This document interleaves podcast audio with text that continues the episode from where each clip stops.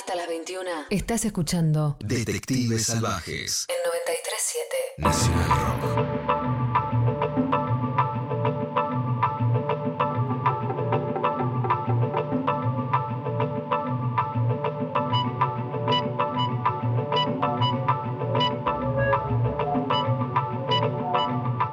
La cámara que tengo frente a mí dice Pedro Diego Saborido, porque además de estar en el mañana, lunes a viernes de 8 a 11 con el gran Mex Urtiz Berea por esta radio, haciendo muy divertido, escuché una columna sobre el primero, que fue muy graciosa, este, cuenta con una amplia y larga trayectoria, es este, el hombre que ha creado junto a Diego Capuzotto, Peter Capuzotto videos, ha creado tres libros que son fantásticos, uno sobre el conurbano, el último, el otro sobre el fútbol, el otro sobre el peronismo.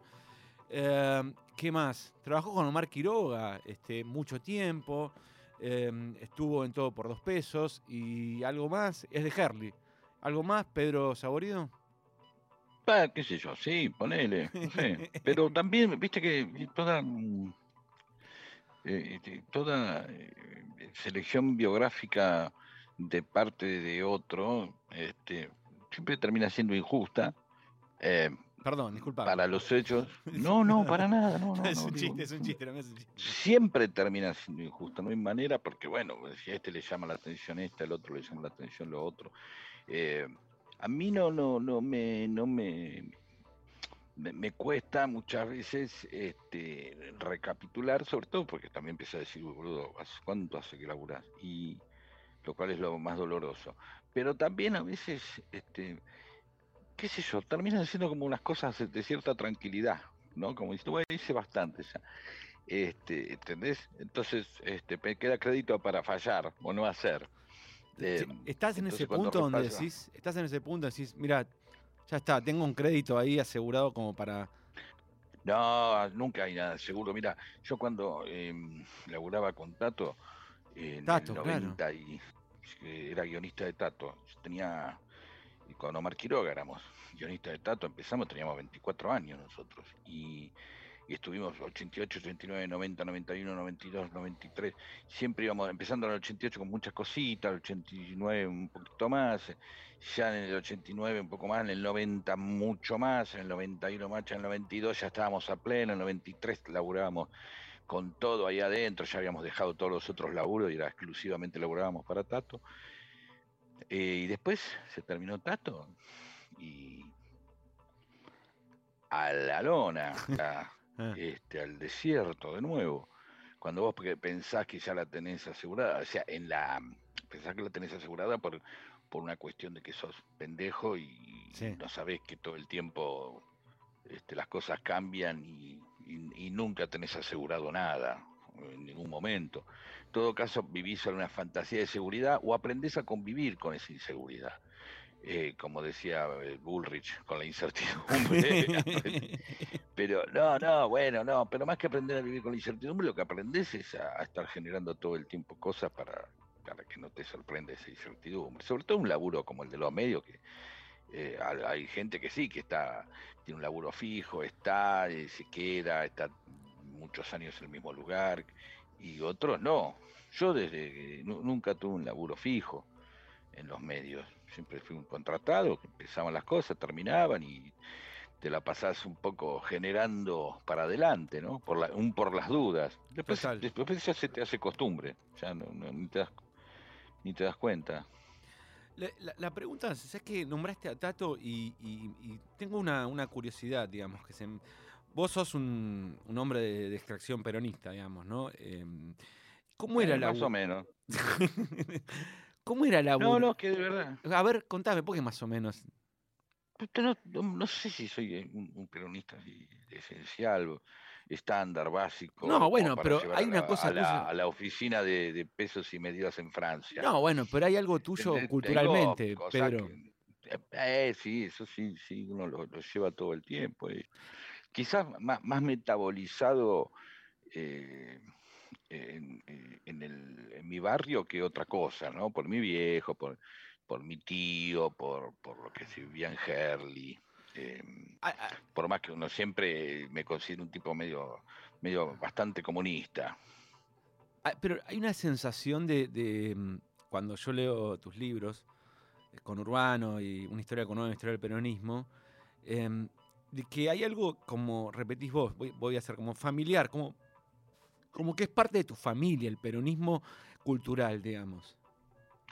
Sí, sí, a- aún, aún este, no, estando alejado y bastante Sí. alejado este, del mismo este, durante gran parte de mi juventud y de mi vida, aún eso todo el tiempo siempre había una familiaridad, una manera de verlo, de palparlo, de sentirlo. Y yo creo que había una cosa que tuvo mucho que ver, siempre hablamos con, con Diego, con Capusotto, que es cuando nosotros hacemos Bombita Rodríguez, no, es, es algo que tiene mucho que ver no tiene tanto que ver como un análisis, una parodia del peronismo, sino que tiene que ver con nuestra infancia. Claro.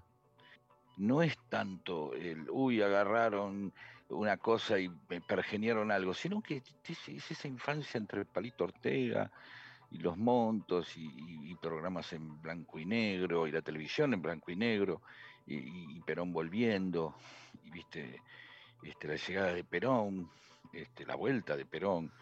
eh, entonces hay algo como que es muy de nuestra infancia, ¿viste? Como te diría que es un periodo que, que va como de el cordobazo a, a- No llega a la muerte de Perón, te diría.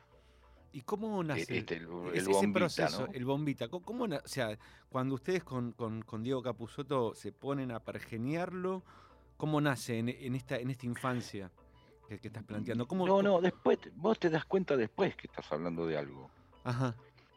Muchas veces no te das cuenta antes de que estás hablando. Te das cuenta después, cuando empezaste a sumar elementos para construirlo. Sí. Eh, si yo te digo, bueno, salió, Bombita Rodríguez salió en cinco minutos. Porque hay un antecedente real de Bombita Rodríguez, que es este. Mayorens, ¿no? No, Dean Reed. Dean Reed, el, Dean Reed, vamos a ponerlo en, en- en- en- en contexto, digo. Dean Reed fue eh, un cantante muy popular que, corregime Pedro, termina abrazando la cau- estadounidense, que termina abrazando la causa comunista y que, y- Claro. y, y que muere como un ídolo en el Kremlin. E hizo una película acá con Palito Ortega, si no me equivoco. Sí, mi primera novia. primera Después novia. llegó acá y era, era un cantante pop, este, boludísimo. eh, boludísimo, te quiero decir con todo respeto, Sí, a, sí, sí. a una canción de música livianita, Se que entiende, pop, eh, un yankee total, este, que se hace comunista. Y entonces jodíamos con Diego con eso y de pronto empezó a hablar, eh, pa, pu, pu, y al rato no- nos dejamos de hablar de eso en un momento. Diego dice, ¿te imaginas una canción que sea ah, eh, y tiró armas para el pueblo? Y empezó ahí y dije, ya, bueno, es esto, y eso es un monto, es monto, es peronista, guerrillero, che, esto lo va a entender alguien, no lo van a entender cuatro. Bueno, ¿cómo se llama? Ahí, Palito Ortega, es- este si es Monto, es Bombita, Bombita Rodríguez. Entonces, y, y a partir de ahí, en cinco minutos lo teníamos armado.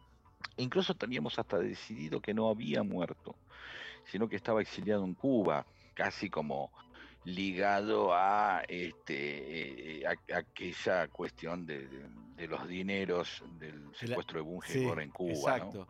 Esa, como esa un lugar donde imagen, se puede haber. esa imagen de Diego Capusotto fumando el habano que siempre terminaba, digamos. Claro, después este, voló eso, después se fue. Pero era, era una manera de, de- de, viste, de, de cuidar. ¿no? Eh, Primero aparece una idea, viste, Sí, muchas veces lo que pasa eh, es que te aparece una idea y después aparecen los cuidados de la idea. Cuando, cuando una idea empieza, digamos, puede ser, digamos, peligrosamente, eh, viste, hablar de los montos, hacer humor con montoneros. es muy difícil. Empieza, entonces empiezan, viste, le empezás a poner las barandas al asunto, viste. Claro. Eh, porque si no te la pegás a un programa, ya está, te tiraron cosas, hiciste un, un- viste, hiciste una, provocaste, armaste un quilombo y después te cagan a tomatazos o listo, no la haces. Entonces, el, el efecto muchas veces de la provocación es ese. Fuiste y, viste, te la pegaste y volviste. ¿Entendés? Sí, sí, O sí. sea, sí. como te zarpaste mal, te tiraste un pedo en, en el bautismo. Sí, Em, y este y la otra es la una cosa donde decís, che, no te pueden agarrar, te estás cubriendo, paran acá, están ahí, estás en el borde, entonces seguís y seguís y seguís y seguís, y en un momento se habitúa.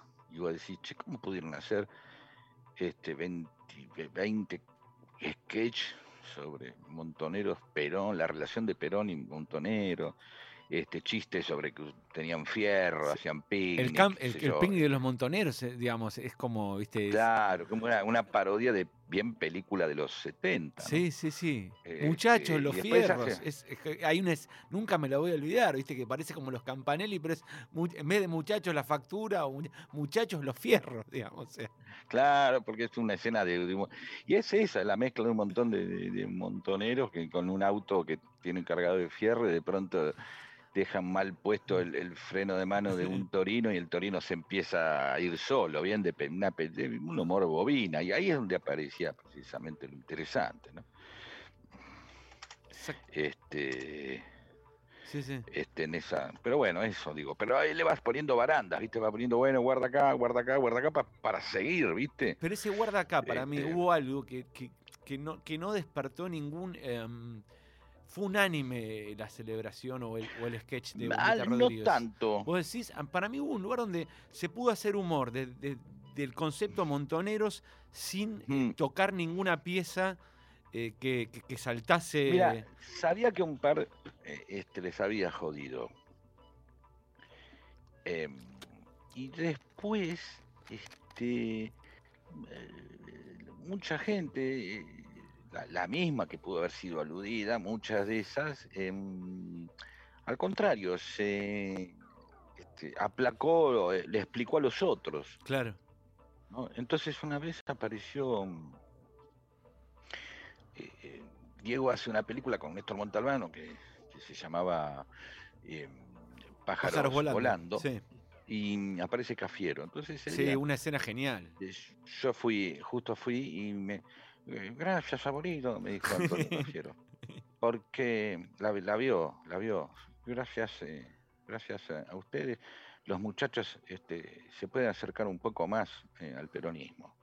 ¿Entendés?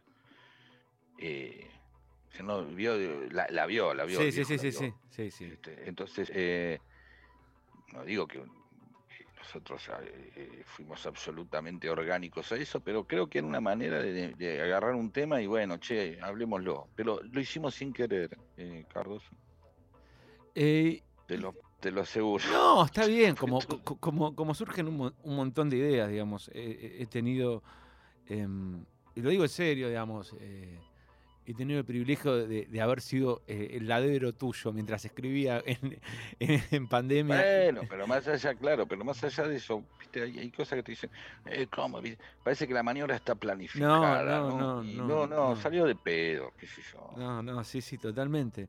Y mm, había, eh, me, me quedé pensando en, en una cosa de, de que si vos tenías, porque uno lo veía a Tato Bores en esa época, y Tato Bores era como en un punto todo lo que estaba bien, digamos, ¿no? Frente al, al- al- al menemismo y a la década de los 90. Y vos parado ahí, digo, yo pienso que Tato era un liberal clásico, digamos. No lo conocí ni nada, pero me parecía un tipo así. Vos en- en- encastrabas en- cuando Yo le diría, escribías a yo te Tato diría que era un socialdemócrata. un socialdemócrata, sí. Y- No y- lo vería tanto como un liberal. no, un liberal en el mejor de los sentidos, digo, eh, no Patricia Bullrich Ah, ni Milei, sí, digo, no estoy hablando de Milei ni, ni, ni, ni un, digo, ni un este, no sé, experto. Digo, hablo de liberal en el sentido inglés, si querés, ¿entendés? O sea, o, No, no, estadounidense. Sí, sí, sí. No, pero ¿sabes qué pasa? Em, el- el- a mí me tocó hacer tato durante el menemismo. Claro, Y, y este. El momento donde se arma el grupo de los ocho, en donde aparece como otro, viste que aparece el Chacho Álvarez, aparece Mario Cafiero. cosas, Mario Cafiero, ¿viste?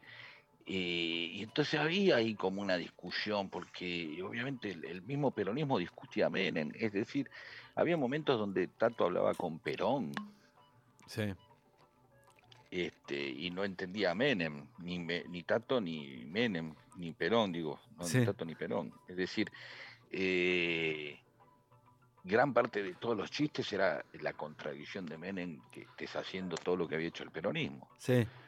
Así que, o sea, que, entonces hubo una cosa ahí donde incluso la, la progresía, que podía representar tanto, Sí. en una época donde aparece un divorcio muy claro, una decepción después de, de Alfonsín y un, Menem que trae un uno a uno y que conforma una gran parte de la sociedad, pero escandaliza el bienpensantismo, digamos. Si, Menem le hubiera pasado esto de la pandemia que le pasó a Alberto, eh, este, eh, no sale a pedir disculpas. Si, bueno, hubiera dicho Menem. Sí. Cumpleaños, ¿cuál es? Están todos cercanos, todos, todos sabíamos que no teníamos COVID. En vez de 10 éramos 12. Bueno, entraron dos más. Eh, ¿Entendés lo que digo? Está clarísimo. De la misma manera que, claro, llegaba una Ferrari y le chupaba un huevo. Decía, Ferrari es mía. No, bueno, usted no puede recibir dádiva. No, decía. Jugaba al básquet, salían fotos con Yuya, no le importaba Los Rolling. Stones. Claro, corría todo. Y eso, eso escandalizaba después de, de un. Escandalizaba y creo que, que, que Menem inaugura, digamos, para nosotros eh, eh, eh, en la democracia, este, quizás Perón lo había hecho de otra manera, pero una especie de, de- de- de gobierno espectáculo. Sí. ¿no? Este, Tal vez Perón en un sentido más ruso, digamos, no más, más, más soviético. sí, más sí, soviético. más propagandístico, digamos, pero, pero este, con, con otros niveles, con, pero, pero lo de Menem en ese momento era un show permanente, loco. Y entonces, claro, la clase media estaba que volaba, a pesar de que lo disfrutaba también. Sí, claro. Eh, pero, pero entonces no, no- había contradicción en ese momento. Claro, claro. Sí, sí, Había- sí, No había contradicción porque no, no, porque no había gorilismo. claro. Porque estábamos, O sí, sea, era, eh, era más fácil estar, esta frase, era, era mucho más fácil estar en contra de Menem, digamos, que esa- esa- Eh, sí, escandalosamente, muchos peronistas y, y Pero- Alzogarán y todo, sí. era, era realmente desconcertante. Sí, además uno recuerda las fotos, este, de, no sé, de, de- de los, de los periodistas, me acuerdo, digamos, de- yo recuerdo a Joaquín Morales Solá y a eh, Horacio Berbisky del mismo lado, digamos, ¿no? Y a Margarita Ruiz Guiñazú, digamos. Y claro, sí, lo- ¿te acordás esa asociación Sí, periodista? periodistas, Claro, sí, sí, era- sí, sí. Bueno, era todo. Después, obviamente, este, todo tomó otro, otro, Otro cáliz. otro lugar. Y cuando Eh, llega sí. Néstor, cuando llega Néstor, ¿cómo lo ves vos? Cuando llega, decís, "Mm, Yo no me doy cuenta. ajá, Yo lo voto sin darme cuenta. O sea, me cae bien todo el tipo, qué sé yo, pero eh, creo que lo, es la propia gestión de Néstor la que te, la que te impulsa. Es la propia construcción que hace. Veníamos, loco. Es decir, viste, gracias Dualde que pusiste esto en orden, qué sé yo, no entendíamos nada, era un quilombo el país. Y de última, viste todo. El, el otro día paso por un, por una placita y veía Asamblea Popular, quedó un cartel de esa época, viste, y se ven unas manitos con unas ollas, viste. sí. Em, pensá eso, ¿no? ¿Te acordás el Entonces- país en, en- en estado de. Hubo un momento que fue el, pa- el país en estado de, de asamblea, con, con- en cada barrio había una, digo, ¿te acordás? Era como. Claro, y, y bueno, una manera de contenerse, ¿no? Sí, claro. Eh, y tiene que. ¿Cómo llegás? em, tu primer recuerdo de estoy en el rock, digamos. O sea, tu, tu primer recuerdo es decir, esto es rock, digamos. O sea, el primer disco, lo primero que. ¿Cómo, cómo, cómo, cómo entras en ese mundo? Yo creo que entro también sin darme cuenta, porque entro por mi hermano y mis primos más grandes, y, y esas barras de, de, de barrio en donde hay, hay pibes de, de, de 10 y pibes de 14, ¿viste? Sí. Eh, que después se van, se van como deshaciendo, ¿no? Obviamente, pero uno se pone más grande el uno y... eh, yo creo que yo creo que quedé liquidado una vez que hice un viaje, pero yo quedé más liquidado por los Beatles de entrada. Después vino todo, todo lo demás vino atrás, vino eh, Generis y vino Deep Purple y vino Box Day, todo, todo iba entrando, cada, cada cosa que, que escuchaba me volvía a volar la cabeza. ¿Entendés? Como si te dijera que entre los, para mí de los 10, de los 9, que me regalaron un disco de los Beatles. De los 9 a los 12 fui nada más que un tipo que escuchaba los Beatles, nada más. No, no escuchaba. Y después a- ahí empezó a entrar el resto. Eh, Mirá, yo escuché eh, Machine Head, que era Sí, de, Machine Head de, de Deep de Purple, Purple, sí. de, de- de Purple a los 9 años, cuando salió. Y la cabeza te, te- a los nueve años, además en ese momento, sí. me imagino, porque... Igual me seguían gustando los Beatles, ¿eh? Sí, sí, sí. o sea, sí. era yo era un fan absoluto de los Beatles, pero me iba abriendo. Es decir, como aún hoy tengo como un, como un lugar de pertenencia muy fuerte a, la, a, a los Beatles, eh, Sí, no, lo hace, cual uso. no hace mucho que, que te, hace mucho que no te veo, pero siempre que por lo menos te encuentro, alguna vez que tomamos un café pre-pandemia, siempre con el pin de Yellow Submarine, ¿no? Digamos, o sea, así que- Sí, sí, sí, sí, sí, sí, sí, soy religiosamente, tengo una, tengo una pertenencia religiosa, si querés, o, y laboral. Yo, yo uso mucho para laburar a los Beatles, eh, digamos, viendo estructuras de las canciones, ¿viste? Eh, de hecho, con, con Diego, para nosotros hacer el programa, era- cada temporada era como hacer un disco, ¿no? Un sketch es como una canción, si querés. Entonces tiene, hago, hago estructuras así. No soy muy bueno escribiendo guiones largos. Este, me pierdo, me, me, me, me aburro. Es como si te dijera que prefiero escribir cuentos que novela, porque me aburro, no lo sé manejar. No, no, no sé si puedo hacer un, un guion de una serie. ¿Entendés? Sí, alguna vez charlamos sobre que, que para vos el mundo del cine era como un lugar que, que- que no, te, no, te, no te hallabas, digamos, que para escribir cine. No, y, y fue, fue el primero que tuve, porque este, yo empecé a hacer, eh, mi, mi primera vocación fue ser director de cine. Sí. Estudié para ser director de cine, laburé en cine a los 19 años, fui microfonista de, de los chicos de la guerra, no, en meritorio de los chicos de la guerra, microfonista esperando la carroza. eh, laburé en cine y de pronto un día, nada, vi que, que era como demencial hacer cine. Era demencial. Para mí era como una cosa. Me, me fui a estudiar periodismo, todo al revés, ¿viste? Como algo ya urgente. Em, y después empecé a hacer radio y, digamos, empecé a hacer humor porque querer ser periodista. O sea, soy un montón de cosas que no pude ser. Y cuando pude dirigir una película, la verdad casi me divorcio, una mierda, pasé como el orto. No es para mí el cine. Con, eh, ¿Qué? no, ¿Con no, Peter Capusotto tus videos en 3D eh, eh, con esa película? Sí, sí, la pasé como el ojete. Zafamos, la película zafó. Este, la, la- salió, viste, Sí, sí, sí, sí, salió. garra, garra, corazón y huevo. Está bien, la película no es mala, No, no, no. pero podríamos habernos pegado un palo. Fue una, de- una demencia hacer esa película.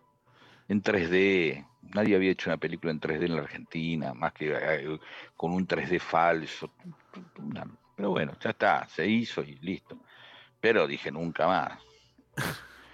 Y, y, y, y de ese- Salvo que me, que me pongan un millón de dólares. Sí, no, bueno, sí, sí, claro. Todo, todo hombre tiene su precio y el mío es muy barato, decía un amigo mío. Sí, sí. un millón- si no, trato de juntarme la, ganarme la vida de otra manera.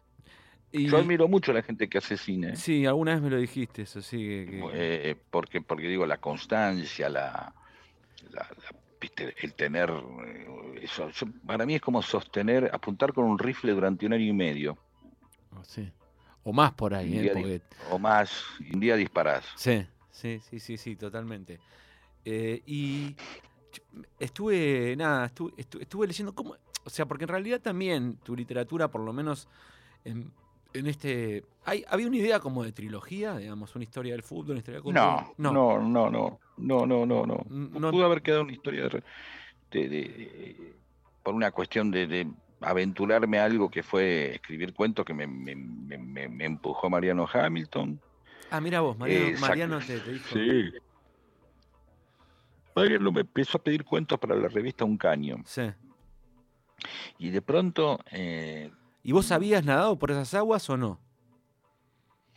alguna vez de chico, a escribir algún artículo después, o, simplemente, viste, si me decís de escribir, me decías en ese momento escribir un libro, te digo, no, ni en pedo.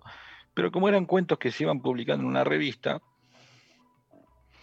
vas haciendo un libro sin darte cuenta. Claro. Eh, y entonces, y después él, él iba a armar una colección para Planeta de, de la revista Un, Un Caño, entonces vendió uno de mis libros diciendo que ya tenía todos los cuentos. Y mentira, yo tenía seis- siete cuentos. Así que tuve que escribir 25 más después, corriendo. Pero bueno, así se hacen las cosas, ¿no? Em, eh, sí. También. Pero hay una, digamos, como. eh, y después los de la historia del conurbano, la historia del peronismo, ¿los pensaste también? ¿Cómo se.? eh, Porque, digo, se, se cruzan. Tienen una estructura, digamos, tienen una narración No, que. hay, hay, hay algo ahí. El, el- el libro del peronismo sale después de que yo con el Tano Gentili Sí, iba a hacer em, un programita en la, en la patria hablando de peronismo. Y ahí empecé a hacer anotaciones y un día se las mostré a, a los de Planeta me dijeron, esto es un libro. Así que empecé a hacer el libro. Pedí un tiempo para asegurarme de que tuviera cuatro o cinco cuentos. Cuando vos tenés cuatro o cinco cuentos, decís, bueno, che, puedo, esto puede existir. Y lo del conurbano fue lo mismo. Salió de, de charlas donde me veía él, que yo hacía con rep, y uno me dijo, che, hacete algo del conurbano, chiquitito, qué sé yo. Y dije, dije lo mismo, aguantame que hago cuatro o cinco cuentos y vemos. Y, mm, y que el próximo, que muy probablemente sea una historia de la vida en el capitalismo, no del capitalismo, sino la vida en el capitalismo, sí. Supongo que va a ser lo mismo. Hoy publiqué hoy en, en la contratapa de página algo que puede ser un cuento tranquilamente de ese libro. Sí, lo vi, lo vi, lo vi. Este, ahí justo. Eh, ¿Te gustó? Sí, sí, me, me, me pareció muy divertido, sí, efectivamente. Bueno, eso, entonces empieza así. Imagínate 20 de esos y tenés un libro, pero por ahí para tener 20 de esos tenés que escribir 30. ¿Y cuánto Eh, y tardás después- en escribirlo, por ejemplo? Este, en tener esos 30. No, no, no, eh, este no sé cuánto vamos a... No, pero en general, ponele, en, en una historia del peronismo, ¿cuánto tardaste en escribir esos 30? Y supongo que habré. No, no eran 30, eran un poquito. Pero bueno, sí, tenés razón, más o menos eran. Y una historia del peronismo habré tardado cuatro meses. No escribía todos los días tampoco, es la verdad. Sí.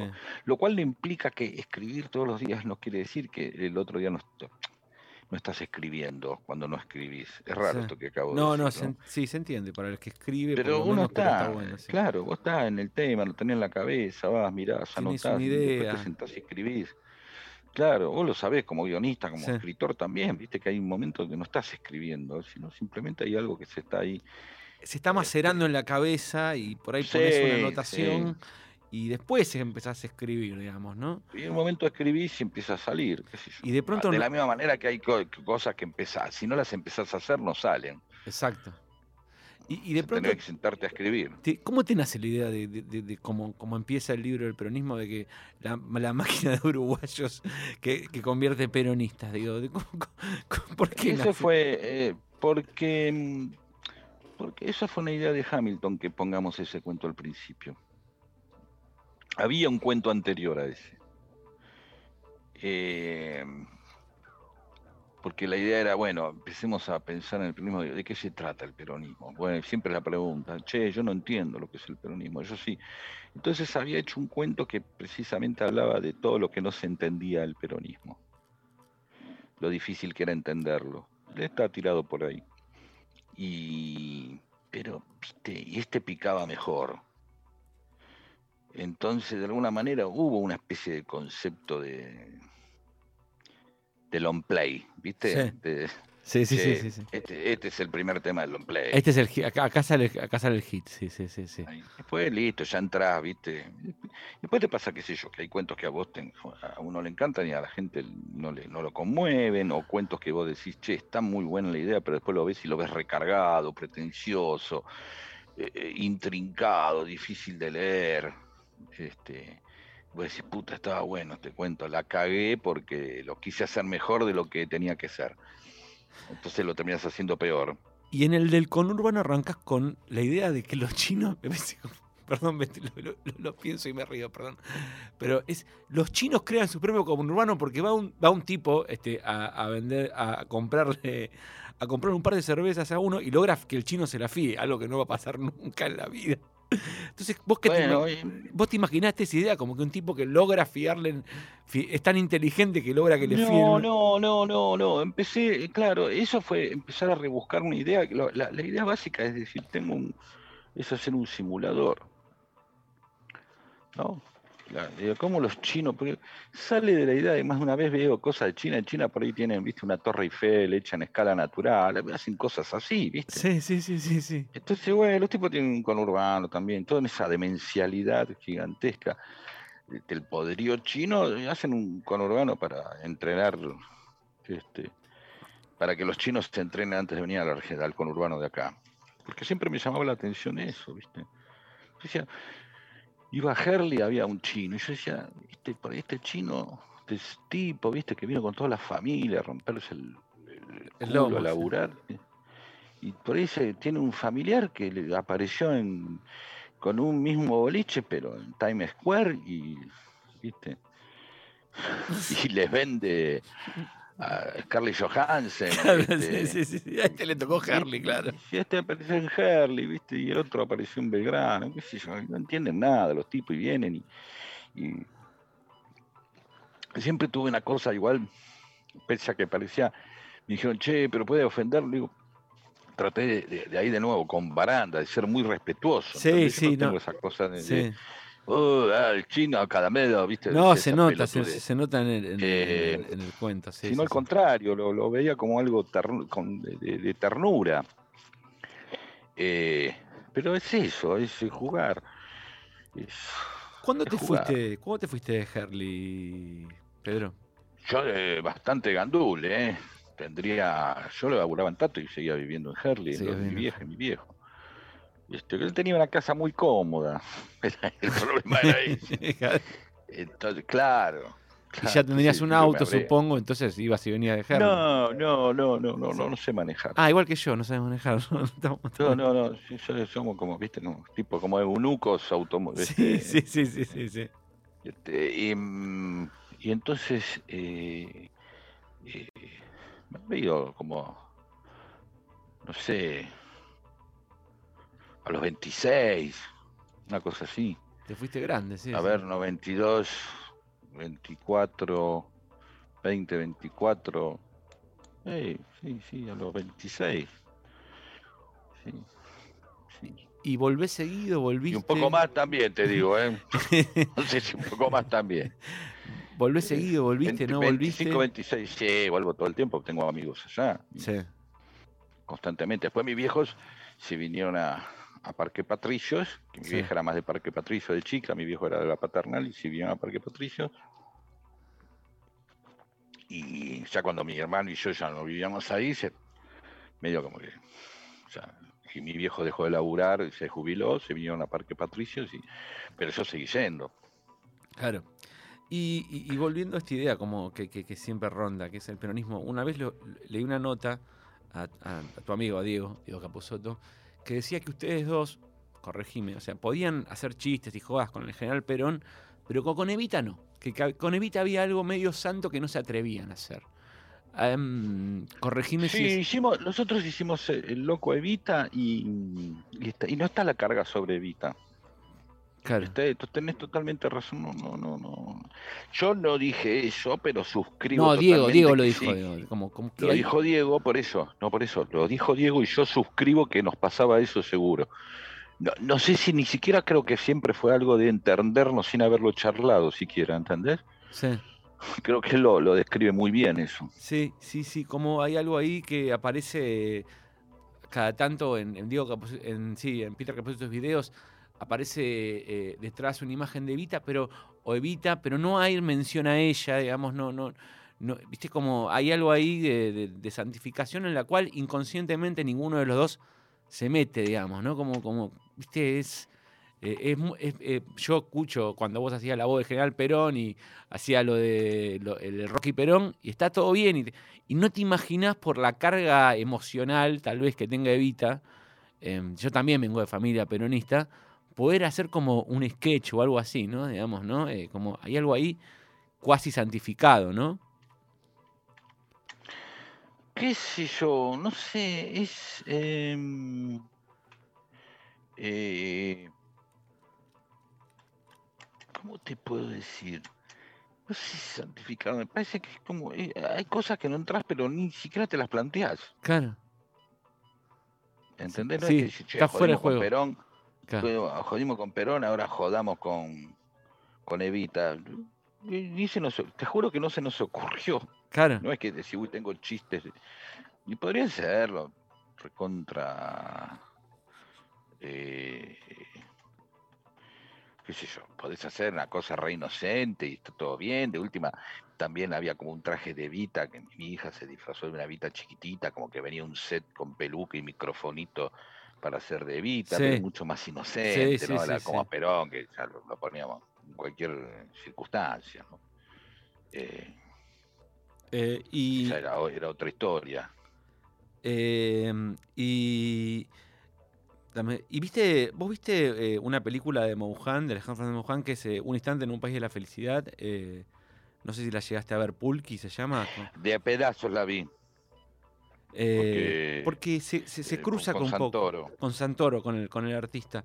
Porque se cruza Y la un hizo poco. él también, sí. se cruza un poco con ese imaginario este, de, de- de ustedes. Este, y, mm, y no, digo, como hay algo ahí de... mm, ¿Cómo explicarlo? De, de- que, cree, cree que hay una idea de, de, mm, de que Peter Capusotto y sus videos, eh, para mí, digamos, eh, pensándolo, tenía un juego mucho más chico para salir a jugar, digamos, sea, que, es- que es el rock, y ustedes lo ampliaron, eh, que todo por dos pesos, que la experiencia en vivo, el todo por dos pesos, y, y, y, y, cómo, porque el otro todo por dos pesos se hacía en el canal, se hacía en Canal 7, ustedes usaban todos los recursos, digo, em, ¿cómo, cómo recordás esos dos pasos, digamos? El paso de coso fue como la especie de de, de, exageración. eh, eh, hecho en Canal 7 con todo a disposición, metíamos metíamos un Mateo con un caballo, un carro con caballo andando dentro del estudio, cualquier cosa hicimos, te, te juro. Sí. Era la desmesura, como incluso un goce por la desmesura. Eh, este, En una etapa que eso, digamos, que donde, donde, donde todavía no estaba todo por caerse, pero estaba como, ya se veían las grietas, ¿no? Las grietas en el sentido de, de- de las roturas de, de la Argentina, ¿no? Digamos, como en un momento muy extraño, eh, encaja en, en- en ese momento, ¿no? Que, que si te pones a pensar, lo que le seguía a ustedes era Ocupas después, digamos, ¿no? En, en- en- sí, sí, sí, pero, pero, pero era como una desmesura, ¿viste? De una especie de del final del menemismo, ¿no? Como una especie de- de la baratija, lo que habíamos, de lo que habíamos quedado. Y, y el otro era como, eh, era mucho más humilde, Peter Capusotto es más chiquito, más de cámara. Es más, las veces que creció mucho no, no, no, no funcionó, no lo hacíamos bien cuando hacíamos producciones muy gigantescas que las hemos hecho, ¿no? Sí, sí, sí, sí. sí. Este, pero no, no, no era un lugar donde nos sentíamos cómodos. De hecho, volvimos como a lo, a los chiquitos en un momento y volvimos a sentirnos mejor. Un programa más de una bandita de rock, de garage.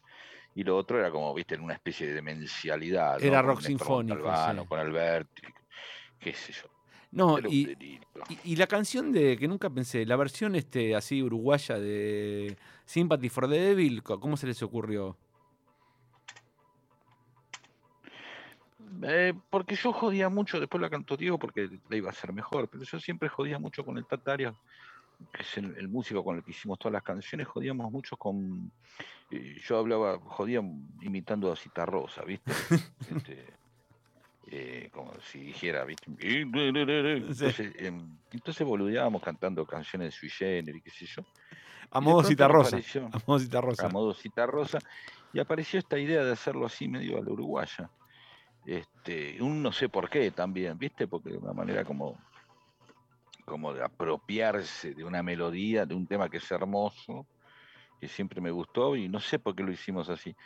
Me parece un buen punto de, de, digamos, de, de- de hacer rock con el rock, ¿no? De agarrarlo y, y deformarlo, por más que ya había versiones así de eh, eh, candombeadas de, de- Sí, los Beatles, sí. todo siempre se hicieron. Sí. Eh, este, este, eso. Entonces, eh, Ahí- así ahí, sí. Pedro, se, se- se nos fue el tiempo y me gustaría despedirte con Hey Bulldog, ya que recuerdo este. Eh, siempre es un mismo eh, tema que me encanta, claro que sí. Se nos va el tiempo, sí, más bien, ya, ya- ya hace un ratito que venimos hablando. Sí, sí, sí, sí. Este, Espero que te, te hayas pasado bien. Yo la pasé genial, como siempre. Perfecto. Espero verte fuera de cámara algún día, en uno de estos días, este, con, junto a Bonavetti a tomar algo, no sé, viste, ustedes caminan juntos. Dale, por Este, favor. Este, Gracias, Pedro Saborío, por todo este recorrido. Te mando un abrazo. Chao, loco, nos veremos pronto. Chau.